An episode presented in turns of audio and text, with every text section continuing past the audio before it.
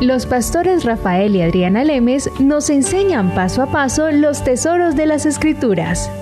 Descubriremos cuánto nos ama Dios y qué ha ganado para nuestro beneficio. Este programa es patrocinado por nuestros amigos, miembros y socios de Iglesia Palabra Pura y Blaze Ministries International.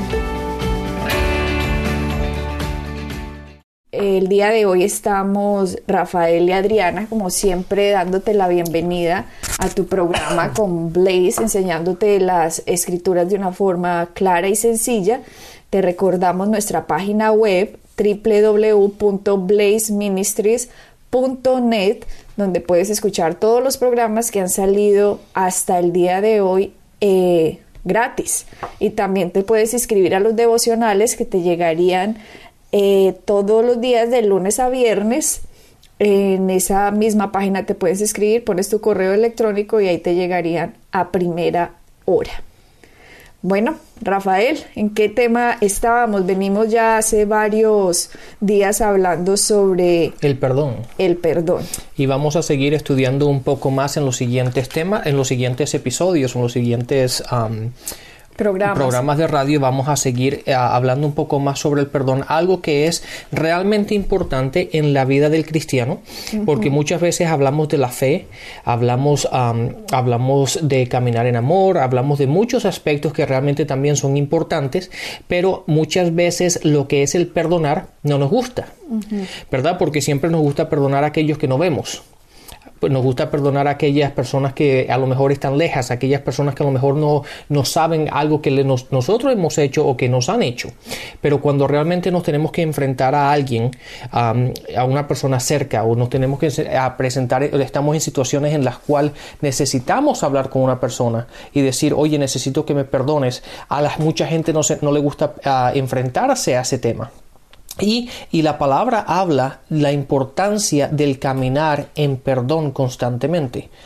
Y eso es un tema que a, la gente le acuesta. Y muchas, muchas veces, tú, Adriana y yo lo hemos visto, que mucha gente le gusta evitar el hablar sobre ello. ¿Por qué? Porque han sido heridas o han herido otras personas. Y el caminar, hay un versículo en Gálatas que dice que la fe funciona por el amor. Y cuando tú caminas por el amor, obviamente tienes que caminar en el perdón. Entonces esto es un, tema muy muy importante para, en el, para nuestra vida diaria y nuestro caminar diario. Rafael, empezaste diciendo que era un tema muy importante para la vida cristiana. Si nosotros miramos la mayoría de religiones, digamos, en el mundo, habla sobre el perdón, perdona a tus enemigos y y muchas religiones llaman a esto como sanidad interior y hacer todas estas cosas como para que tengas una buena vida, libre de rencor. Eso está interesante como un consejo, pero en la vida cristiana tiene un fondo completamente en Cristo, el perdón. No es que Dios nos dice a nosotros perdona, no, todo trae un fondo y siempre tenemos que recordar que el Evangelio se basa en la cruz de Cristo. Así que cuando nosotros debemos caminar en perdón es porque hemos entendido la cruz. Ningún cristiano que se llame a sí mismo cristiano va a poder caminar en perdón si no ha entendido el sacrificio de Cristo, Rafael. Entonces es muy difícil decirle a una persona, perdona a tus enemigos, porque suena como un cliché, suena como una frasecita que cualquier persona le diría a otra como, como una buena forma de vida, entonces perdona. Entonces las personas pues a veces cuando están tan heridas, pues cuando no entienden el amor de Dios, no entienden el amor de Cristo y lo que Cristo ha hecho, entonces se les complica mucho, les pesa mucho y es una carga para ellos decir, sí, yo perdono. Sí, claro, y Adriana, y eso lo vemos, lo vemos en las iglesias constantemente. ¿Por qué? Porque la gente al no entender el amor de Cristo, al no entender lo que Cristo ha hecho en la cruz, y la, y la, la gente, o desde el púlpito han oído todo el tiempo, perdona, perdona, perdona. Hay mucha gente que dice, sí, yo lo quiero, yo lo he perdonado, pero yo con esa persona no hablo. Entonces, eso realmente no es perdón, ¿verdad? Porque si tú has perdonado a una persona, es como si eso que pasó no existiera. ¿Es así o no? De hecho, la palabra habla de eso, que cuando Dios nos perdona, Él no recuerda aquello que hemos hecho mal, Él se olvidó de eso y lo vamos a ver en las escrituras. Entonces cuando una persona, como tú dices, le, meten en la cabeza durante todos los años en la iglesia, tienes que perdonar, tienes que perdonar, pero es un perdón que realmente va de boca, sí, de boca para afuera, porque en el corazón no han perdonado. ¿Por qué? Porque entonces tú tratarías a la otra persona como si nunca hubiese nada pasado. Pero cuando tú me dices, no, es que yo he perdonado, pero yo con esa persona no me hablo, o que yo no la quiero ver, o yo con esa persona no, no me dirijo, o lo que sea, entonces ese es un perdón que de, de una manera así sencilla, podríamos decir un perdón de boca para afuera, pero no es un, un, perdón real, no es un perdón como, debe, como lo indica la palabra. Pero para que sea un perdón real, Rafael, vuelvo e insisto, se tiene que entender el sacrificio de Cristo. Si no, va a ser un perdón. Ya hemos visto en nuestros programas anteriores que nosotros somos tres partes. Somos espíritu, tenemos un alma y vivimos en un cuerpo. Somos tres partes. Si a nosotros nos dicen perdone y no entendemos la parte espiritual, no entendemos el mundo espiritual, el mundo de la cruz, no entendemos la sangre de Cristo, el cuerpo de Cristo, la muerte, la resurrección. Entonces va a ser un perdón en la carne, no va a ser un perdón espiritual, porque la persona en la carne obviamente siempre va a estar cargada. Exactamente, y de, y de hecho hay muchas veces, Adriana, en la cual necesitamos la ayuda de Dios, necesitamos entender lo que Dios ha hecho por nosotros para nosotros tener la capacidad también de perdonar, porque muchas veces en la carne, como tú estás hablando, o indicando en estos momentos, es difícil perdonar a la gente. Hay mucha gente que ha sufrido mucho. Hay gente que ha hecho muy mal a otras personas. Y cuando tú le dices perdónalo en la carne, en ti mismo, por tu propia fuerza, te es imposible hacer eso. Necesitas entender del amor de Dios, necesitas entender lo que Dios ha hecho por ti y para ti, lo que Cristo ha ganado por ti, para tú en fe, en este caso, empezar a caminar en ese amor y poder perdonar para que un perdón no sea en la carne, Rafael, una persona tiene que haber nacido de nuevo. Obviamente, sí. Porque cuando una persona nace de nuevo, si ya, estuvieron, si ya estuvieron escuchando nuestros programas, lo que nace de nuevo es su espíritu. Y en su espíritu está el amor de Dios. Está el amor, el gozo, la paz, la paciencia, la benignidad, la bondad, la fe, la mansedumbre, la templanza, o sea, el dominio propio. Todas esas características de Dios están implantadas, selladas en los espíritus de los seres humanos que han aceptado a Jesucristo como Señor y Salvador, personas que de verdad han nacido de nuevo. El nacer de nuevo no es simplemente decir una oración con la boca, debe ser creída con el corazón. Hay muchas personas personas dentro de las iglesias que no han nacido de nuevo porque no entienden qué significa, qué significa dar su vida a Cristo, qué significa aceptar el, el, el sacrificio que Cristo hizo en la cruz. El perdón. ¿eh? Por lo tanto, van simplemente a una iglesia y esa persona, cuando usted le dice perdón, esa persona está en la carne y no tiene, como tú decías, uno necesita la ayuda de Dios, necesita que el amor de Dios esté en uno para uno poder decir, Sí, lo hago. No es que Dios nos exija algo que nosotros no pudiéramos hacer, es que el Dios ya puso algo en nuestros espíritus que hace que nosotros podamos dar lo que Dios nos está pidiendo que hagamos. Exactamente, y Adriana, y aquellos que nos están escuchando que, que realmente han sido, han sido heridos y están buscando la manera de perdonar a la gente que les ha hecho mal o lo y dicen, pero ¿dónde está ese amor? ¿Cómo yo puedo hacer eso? Des en cuenta que las escrituras en Romanos 5, en el versículo 5 dice, porque el amor de Dios ha sido derramado en nuestros corazones por el Espíritu Santo que nos, ha, que nos fue dado. Entonces el amor de Dios ya ha sido derramado, date cuenta que esto es en pasado, ya ha sido derramado cuando tú, cuando tú y yo recibimos a Cristo y somos nacidos nuevos, el amor de Dios está en nuestros corazones. Ahora lo que tú y yo tenemos que hacer es empezar a caminar en el amor que ya tenemos. Obviamente eso inicialmente lo tenemos que hacer en fe, ¿verdad? Porque desde el punto de vista de la carne, desde el, punto de vista humano, hay veces que no sé, que, que, uno dice, ¿y cómo lo voy a hacer? Pero cuando tú le dices, Dios, ayúdame, o Espíritu Santo, ayúdame a recibir el, el perdón que yo he recibido y poderlo dárselo a otra persona y poder caminar en ese amor. Y requiere, obviamente, eso es algo que requiere un caminar diario, porque er, y, honestamente no es algo fácil de hacer. ¿verdad? Porque si no todo el mundo lo haría, pero es algo que uno tiene que tomar la decisión y decir, no, yo voy a caminar en amor y yo voy a perdonar y yo lo voy a hacer y voy a hacerlo en fe y va a llegar un momento que al caminar y al desarrollar ese amor de Dios en ti, te es fácil hacerlo. Sí, porque entre más uno entiende las verdades espirituales, Rafael, se vuelve más como parte de la personalidad de uno empezarse a comportar como Dios quiere que uno se comporte. Exacto. Al inicio, cuando uno es nacido de nuevo, pues uno trae todo lo que aprendió en el pasado, toda la basura, toda la mala información, todo el entrenamiento que recibió, dependiendo de donde estuviera viviendo, de la familia con la que vivió, de la cultura donde creció, de los amigos con los que se relacionó. Entonces, una personalidad ya ha sido formada fuera de los principios cristianos. Pero cuando uno nace de nuevo, que ese amor de Dios ha sido ya implantado, está ahí la semilla dentro de su espíritu, ya depende de uno que tanto uno busque el entender lo que Cristo hizo. Por eso al principio todos empezamos cristianos carnales. Aquí ningún ser humano que ha nacido de nuevo nació de una ya listo, espiritual y camino en el espíritu. Exactamente. Mira, Adriana, la manera más sencilla de entender un caminar espiritual es así. Todo, todo, el aspecto espiritual, ¿verdad? De todo el, el, caminar espiritual de un cristiano, es, eh, lo podemos, lo, podemos asimilar o lo podemos compaginar como un músculo, ¿verdad? Como, como cuando, cuando una persona quiere ir a un gimnasio. ¿Verdad? Tú puedes ir al gimnasio y sentarte a ver a la gente hacer ejercicio, pero eso no implica que tus músculos están creciendo. Entonces es igual que si tú vas a la iglesia, pero se sientas ahí simplemente a escuchar y tú sigues viviendo tu vida como quieras. Pero cuando tú decides, no, yo voy a ir al gimnasio, pero también voy a hacer ejercicio. ¿Verdad? Entonces ahí empiezas tú a trabajar los músculos. Y entonces el caminar espiritual es exactamente igual. Mientras tú más caminas y más los ejercitas, y más caminas en fe y más utilizas aquello que Dios ya nos ha dado, más vas creciendo y más sencillo es. Cuando tú vas a un gimnasio por primera vez, tú no puedes levantar 100 kilos. Empieza levantando 5, 10, 15, 20 y así progresivamente. ¿Por qué? Porque es algo que tú tienes que ir incrementando poco a poco, ese caminar en el gimnasio, en, esa, en ese aspecto.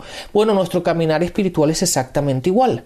Hay muchas veces que si tú no le puedes creer, tú no puedes creerle a Dios por grandes cosas, pero sí le puedes pedir por la comida de hoy. Pero después va a llegar un momento que cuando ya has, eh, ya has practicado y tu fe ha, incrementado y ya sabes cómo creerle a Dios y sabes cómo caminar, pues puedes creerle a Dios por cosas más grandes, más grandes y más grandes. Bueno, exactamente es así. E, e, esto, nuestro caminar es espiritual, es de, funciona de esta forma. Y el perdonar funciona exactamente igual. Es una decisión que tenemos que decir, no, que yo hoy voy a perdonar y todo aquello que me afecte voy a caminar en amor para que no afecten mis oraciones y no afecten mi caminar espiritual y no afecten mi relación con Dios. Y eso es algo que tú y yo tenemos que hacer diariamente. Hay una oración en Efesios que casi es la misma que está en Colosenses, escrita por Pablo, que dice que el oro para que el entendimiento y la sabiduría de Dios en las cosas de Cristo, de Cristo crezca y crezcan más las personas en eso. Porque entre uno más crece, Rafael, entre uno más entiende el amor que Dios nos tiene a nosotros, nosotros nos volvemos más como Él. O sea, si somos hijos de Dios, los hijos actúan de acuerdo a los padres y cuando Dios se ha convertido en nuestro padre, él es nuestra, la característica de nuestra personalidad se parece a la de Él. Y hay una definición de Dios en la Biblia muy simple y muy profunda. Y dice, Dios es amor. Y la para ahí, Dios es amor. No es que Dios contenga amor. Dice que Dios es el amor. Entonces, es ahí cuando nos damos cuenta que Dios es el amor y a pesar de que los seres humanos han hecho y deshecho y se han vuelto los hijos del diablo después de la caída de Adán, y Dios sabiendo que el hombre es culpable, aún así Dios para salvar al hombre que ha hecho en contra de Dios cosas malas, porque el primero en que, contra el que hemos pecado es contra Dios, Él aún así decide perdonarnos. Exacto. Y aún así decide enviar a Cristo. Él no envió a Cristo porque es que se están portando tan bien en la tierra que ahora sí los voy a perdonar. ¿No? La Biblia dice que cuando estábamos muertos en delitos y en pecados, ahí no dice cuando estaban vivos en que se estaban portando cada vez mejor, yo envío a Cristo. No, la palabra dice, a pesar de que estaban muertos en delitos y pecados, Él envió a Jesucristo para que todo aquel, obviamente la función de Cristo venir fue que en el que en Él creyera no se perdiera. Exactamente. Entonces hay una eh, escritura que se, en Hebreos, Rafael, Hebreos 10, 17. Hebreos 10, 17. o vamos al 16. Dice, este es el pacto que haré con ellos después de aquellos días, dice el Señor. Pondré mis leyes en sus corazones y en sus mentes las escribiré. Añade, y nunca más me acordaré de sus pecados y transgresiones. Esto es lo que hace el amor. Dios en su amor, sabiendo que el hombre tiene que pagar, pero el hombre no tenía cómo salvarse por sí solo, Rafael. Ya en las leyes del universo, ya el hombre había caído, ya Satanás se había vuelto aquí el Dios y el Dios de este mundo. Por lo tanto, el hombre estaba bajo el reino de las tinieblas y la única solución para que el hombre se pudiera salvar era que Dios interviniera sobrenaturalmente y quién iba a creer que Dios mismo, para poder entrar legalmente en la tierra, se vuelve un hombre. Exacto. Entonces Dios en su amor viene, se hace un hombre, vive la vida perfecta, cumple toda la ley y muere como muere en la cruz y todo el pecado le cae a él de lo que él no hizo. Esta es la muestra de amor más impresionante y es que no estamos hablando de una persona, estamos hablando de Dios del universo. Se hace hombre, va a la cruz y más encima se vuelve un pecador. Dígame Rafael si esto no es la muestra de amor más profunda, magnífica, grandiosa que Dios, Dios hace por el hombre. Esto está, es algo tan profundo que no, como que uno no lo entiende, uno como ser humano aquí en la Tierra, saber que uno puede ver los planetas y las galaxias, pues por la televisión, todo lo que muestran y uno mira esas magnificidades, que hay cosas tan grandes, tan impresionantes, y saber que el creador de todo eso paga ese precio solo por amor para que el hombre legalmente se pueda salvar y que Dios quede como justo de que, listo, el hombre pagó todo en Cristo. Sí, date cuenta, Adriana, en el versículo ese que mencionaste, que es Juan 3:16, dice, por lo tal, porque de tal manera amó Dios al mundo que ha dado su, a su Hijo unigénico para que todo el que creyera en él no se perdiera, sino tenga vida eterna. Date cuenta que dice como Dios tanto amó al mundo, no dice como el hombre tanto amó a Dios. Entonces, como tú decías, el, el hombre estaba perdido estaba muerto en sus delitos y pecados, como tú dijiste, ¿verdad? Pero el amor de Dios a su creación fue lo que lo llevó a él a que Jesucristo venga a restablecer otra vez su familia, a restablecer otra vez esa relación que obviamente se perdió en el jardín. Entonces ahí es cuando tú, cuando tú y yo no entendemos lo que Jesucristo vino a hacer.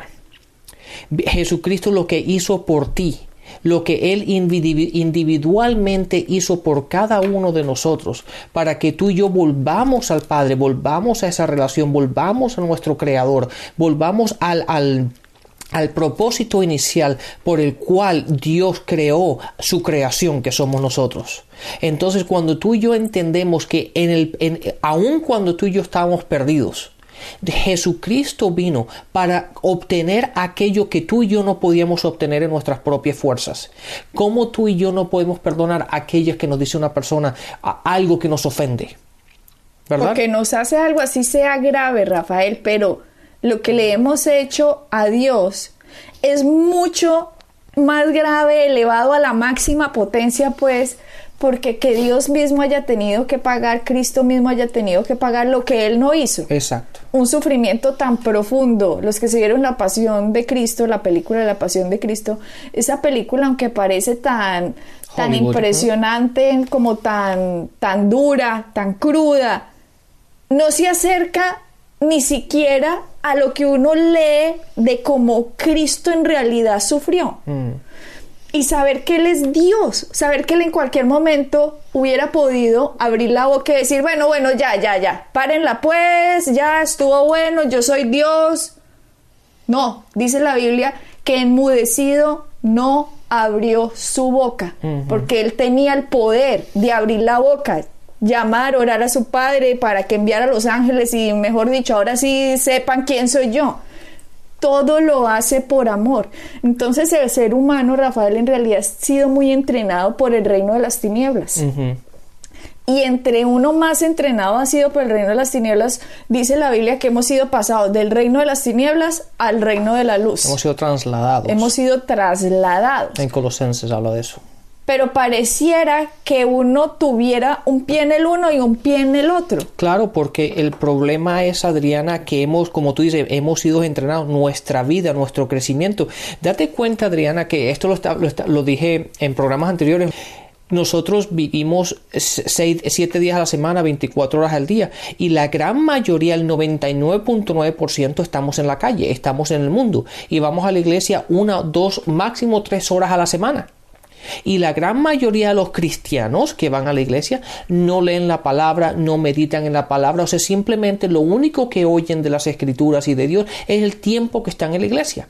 Y el resto del tiempo, el 99% de su tiempo, están entrenados por el mundo. Entonces, aunque aman a Dios y quieren a Dios y saben que es su salvo y que van a ir al cielo y todo eso, pero tienen dificultades en el caminar desde el punto de vista espiritual. ¿Por qué? Porque están, han sido entrenados y su músculo, en tal que como lo estaba explicando anteriormente, ha sido más desarrollado desde el punto de vista del mundo que del punto de vista espiritual.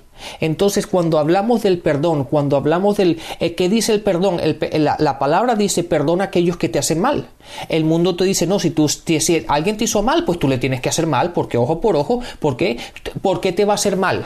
¿Verdad? El mundo te enseña a ti que tú te tienes que defender, que tú te tienes, que tú no te puedes dejar hacer daño, que tú no, eh, eh, no, seas bobo y todo esto. Y entonces él siempre, el retaliar, ¿cómo se retaliar. Dice? Retaliar. Entonces siempre uno está como la expectativa de que si me haces algo, yo te voy a hacer algo. Cuando la palabra, desde el punto de vista de la palabra, es completamente lo opuesto. La palabra dice, hazle bien a aquellos que te hacen mal. Pero si tú haces eso, el mundo te dice, ah, pero tú eres un bobito. ¿verdad? Entonces ahí es donde está el choque, ahí es donde viene la fricción que la gran mayoría de, la gente se encuentra y se pregunta, pero entonces ¿soy un bobito o eso es correcto?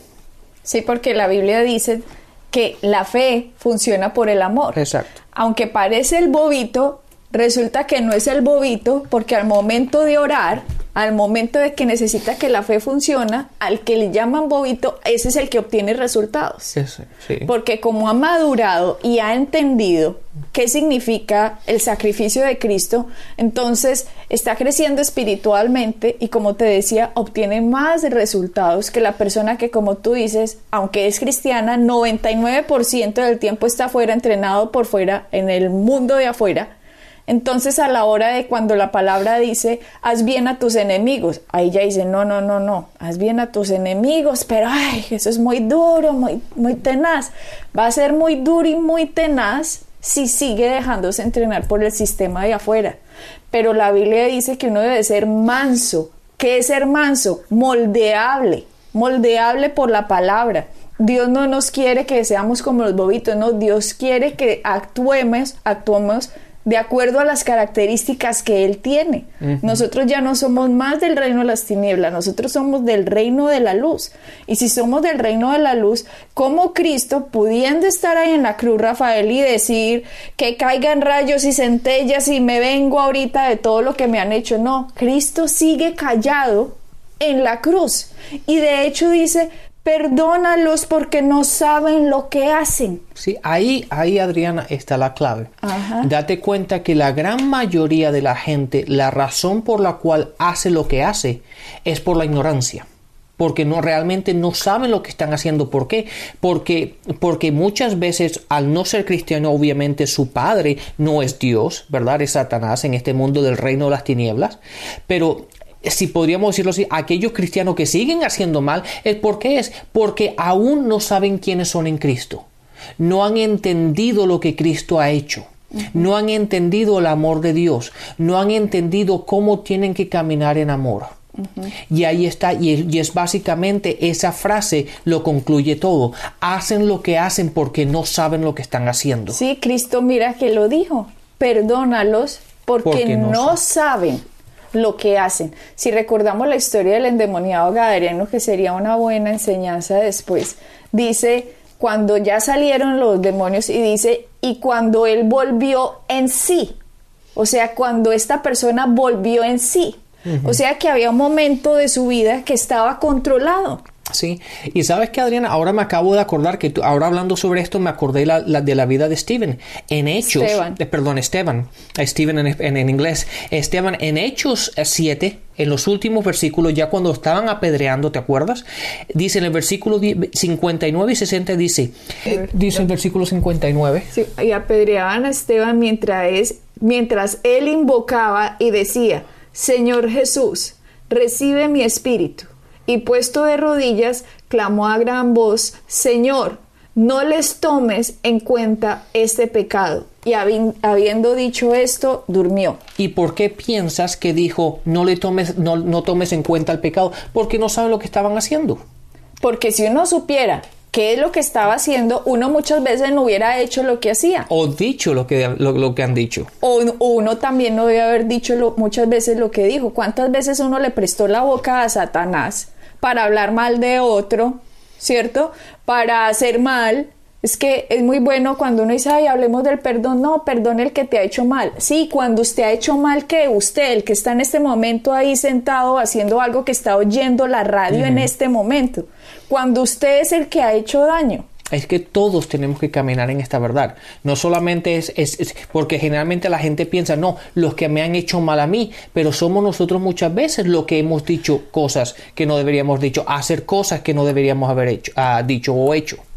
Y Rafael, para poder nosotros entender cómo Dios nos ha perdonado, cómo Cristo hizo lo que hizo por nosotros y después Dios nos dice perdona a nuestros enemigos. Tenemos que entender primero con cuán amor Dios nos amó para que Él hubiera hecho lo que hizo, solo para salvarnos. Esa es la clave de todo, Adriana. Entonces no te pierdas el próximo programa, vamos a partir desde aquí a hablar acerca del amor de Dios con base en perdonar. Y no solo perdonar a los enemigos, Rafael, Mucha gente necesita perdonarse a ellos mismos por cosas que han hecho o dicho en su pasado. Así que bendiciones y hasta la próxima. Bendiciones. Pueden bajar nuestras enseñanzas en www.iglesiapalabracura.com y visitarnos en nuestra sede en la calle 21326.